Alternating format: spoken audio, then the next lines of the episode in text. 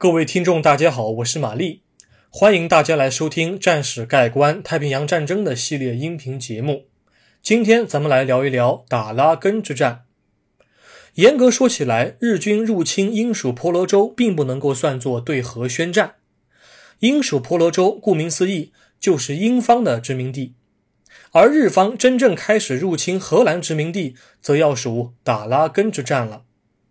打拉根之战开始于一九四二年一月十一日，几乎在同一时间，日方也开始入侵荷属东印度群岛中的西里比斯岛。啊，不过玛丽在编排顺序的时候啊，还是习惯上以空间为主。同一时间发生在别处的战斗，我会在结束一个地区的战事讲述之后才会涉及。啊，比方说，当我讲完了达拉根之战、班加马星之战、巴里巴板之战，把婆罗洲的战斗全部讲完之后，我才会开始讲西里比斯岛的战斗。那么，在今天的节目当中，我会简要介绍达拉根的地理位置、殖民历史以及日荷双方的进攻和防御计划。好，我们现在废话少说，马上进入今天的正文部分。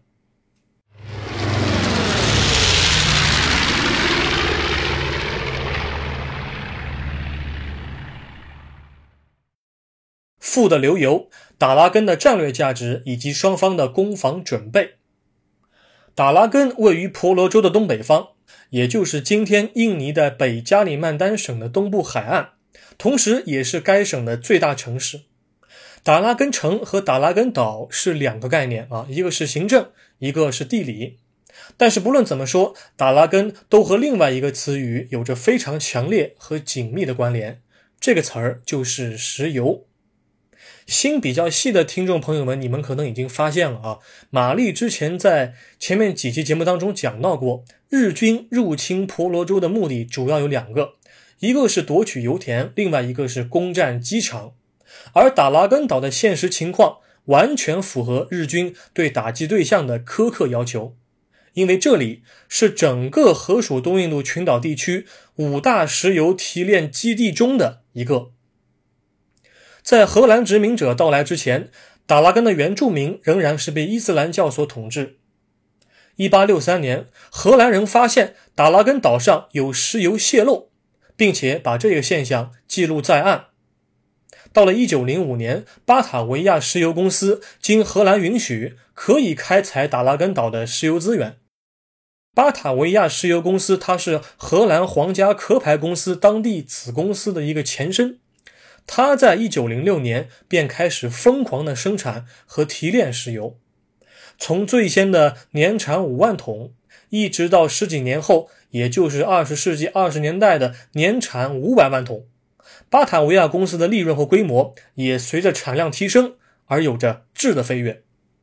截止到一九四一年太平洋战争爆发之前，巴塔维亚公司已经在该岛开掘了七百多处油井了。因为该岛发现的石油啊比较接近地表，深度呢大部分是在五十米到三百米这个区间之内，因此施工难度较小，产量提升也比较容易。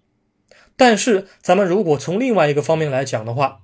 日本本土虽然当时也有石油资源，但是这些石油它们多潜藏在一千五百米甚至两千米还要深的地下，开采难度很大。如果日本在当时解决了深井开采的技术瓶颈，并且在东北还发现了大庆油田，那么咱们可以这么来说，日本帝国海军的覆灭就可能得再往后延长一段时间了。当时间到了二十世纪三十年代，石油贸易便已然成为了达拉根岛的几乎唯一的经济来源。由于大家开采的兴致很高。运送石油也多依靠水路，因此岛屿上修建的公路还比较稀少。岛屿中部的山区在战前还保持着原生态，不过当地的海岸线已经修建了很多的装卸码头，便于石油的出口运输。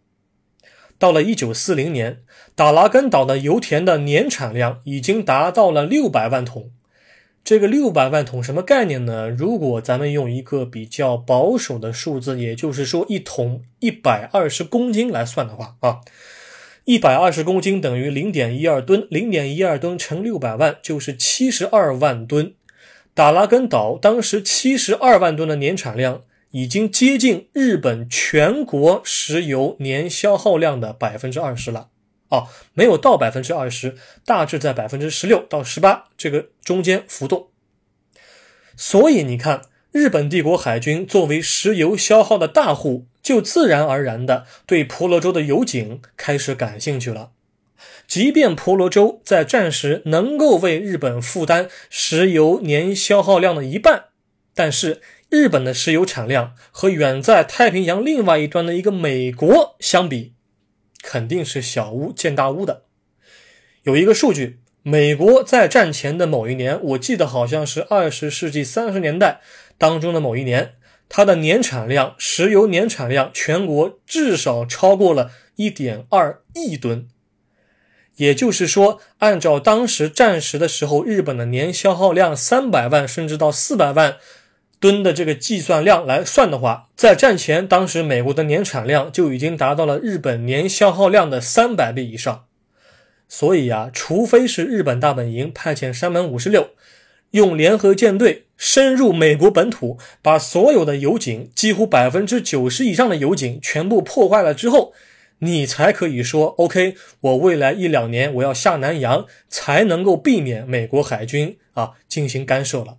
但是如果你不能够把美国本土的那么多油井全部摧毁的话，甚至你连美国太平洋海军基地珍珠港中的油库和船坞都还没有摧毁的话，所谓的拖延时间，那是根本不可能实现的。好了。关于石油产量的数据啊，我想荷兰人肯定是比日本人要更加清楚的。他们也知道达拉根这个岛这一资源产地所包含的战略价值。那么，为了保护资源生产的安全，何方在一九二三年便派遣了一个步兵连前去驻守以及建造该岛的防御工事。到了一九三零年，何方成立了一个军事委员会，专门负责该岛的防御部署。那么，经过了数次会议之后，委员会一致认为，仅仅一个步兵连是无法抵御敌方的进攻的。于是，他们在一九三四年的时候，荷属东印度皇家陆军就将该岛的守军一个步兵连扩充至了一个步兵营。啊，同年，希特勒已经在德国上台一年了，而日本继续在我国的东北地区肆虐，所以亚洲的安全局势是越来越脆弱。而何方早已经嗅到了这个日本的野心，于是便加紧构筑岛上的防御工事。当时何方防守的大原则啊，仍然是焦土策略啊，什么意思呢？就是说地面部队将会不惜一切代价守卫油田，但如果他们真的是寡不敌众，守不住的话，那么守军将会迅速的摧毁油井和石油提炼厂。尽可能的拖延占领后日军的修复时间。在太平洋战争爆发之前，守备部队主力是荷属东印度皇家陆军第七步兵营，步兵营下辖三个步兵连啊，并配有一个额外的一个机枪连和一个摩托化小队。除了地面主力之外，岛上还部署了三个岸防炮兵连、两个炮兵连和两个防空连。那么在海军方面，除了海军航空兵的三架道尼尔二十四 K 型飞艇之外，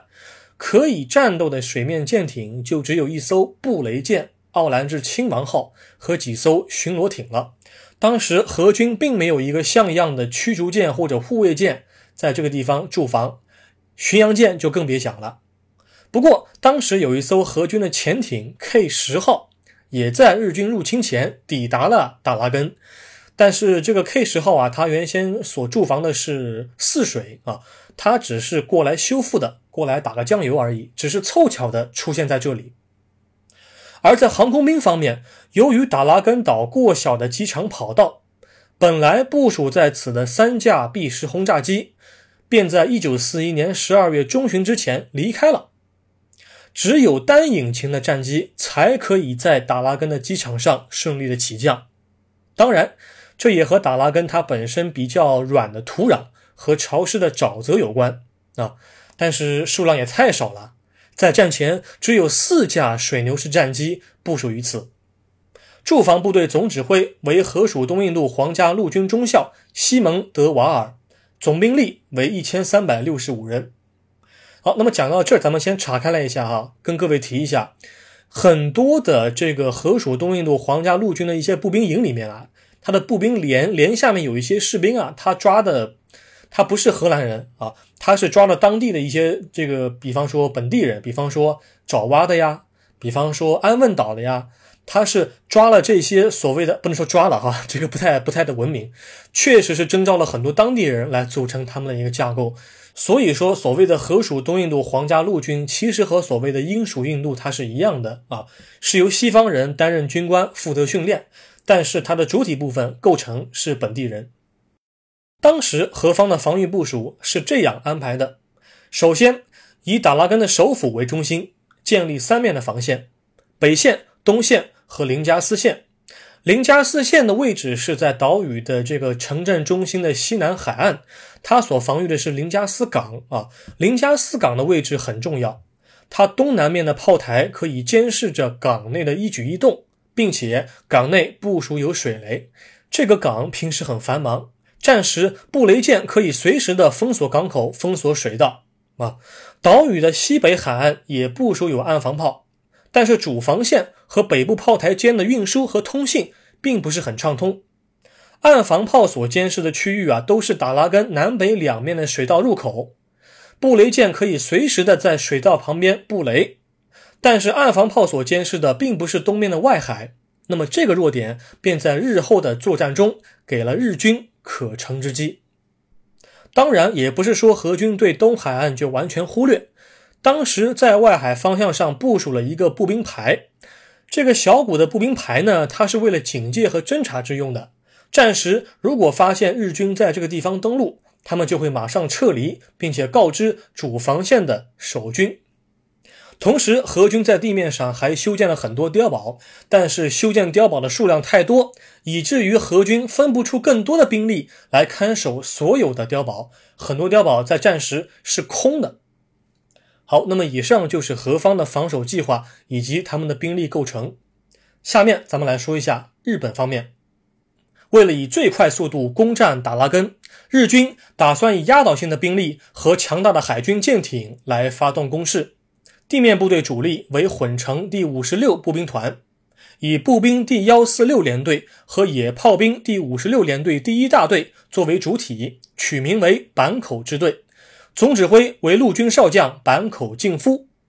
支队另包含装甲部队和吴市镇守府第二海军特别陆战队。这个地方请注意，虽然英文此处都翻译为 regiment，但是日军的混成步兵团，它的规模和一般的连队是不一样的。也有英文资料把它翻译为 regimental group，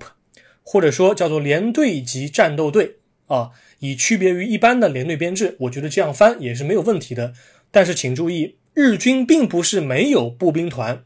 啊。有人说玛利亚，你说错了，日军的步兵团叫连队。哎呀，我知道这个事情，这个事情是一个普遍的常识，对吧？但是日军有一些混成步兵团，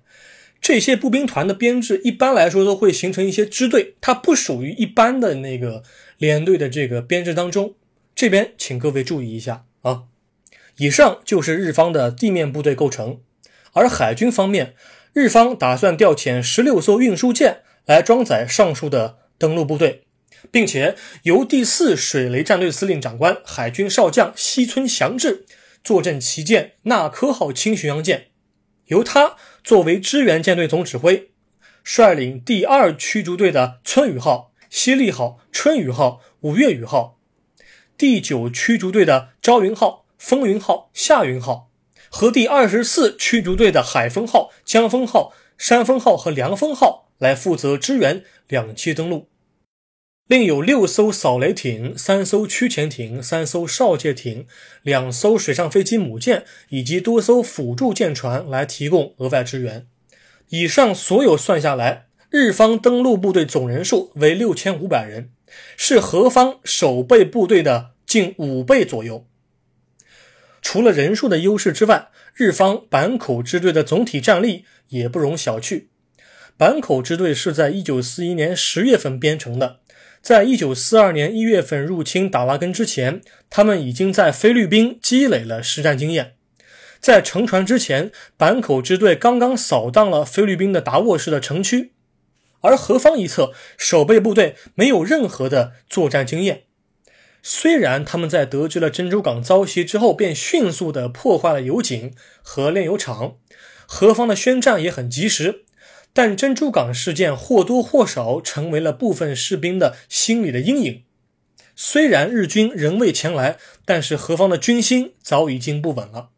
另外，何方也将日军的主攻方向放在了岛屿的西面，却忽略了东海岸的防御工事。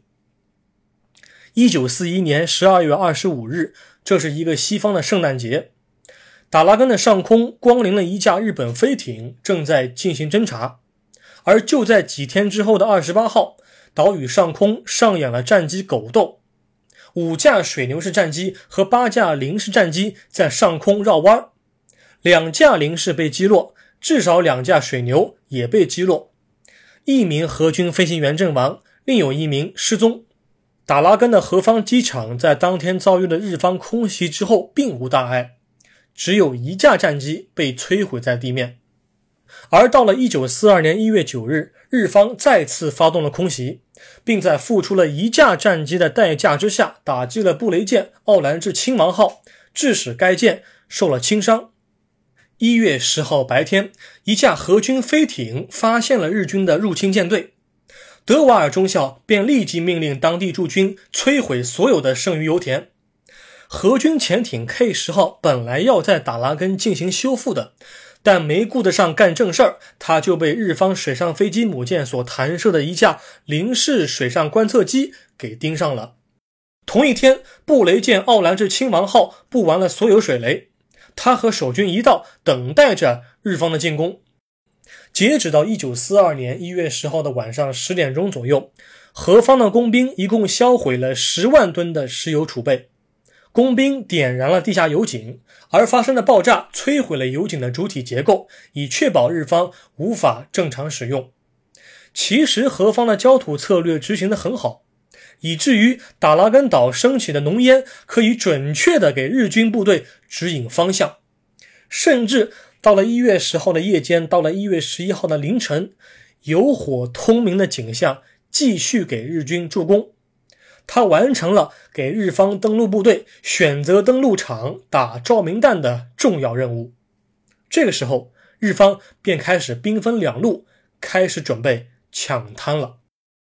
好，那么以上就是关于打拉根之战的第一期内容。我们将在下一期节目当中跟各位讲述战斗的。具体过程，我们下一期再会。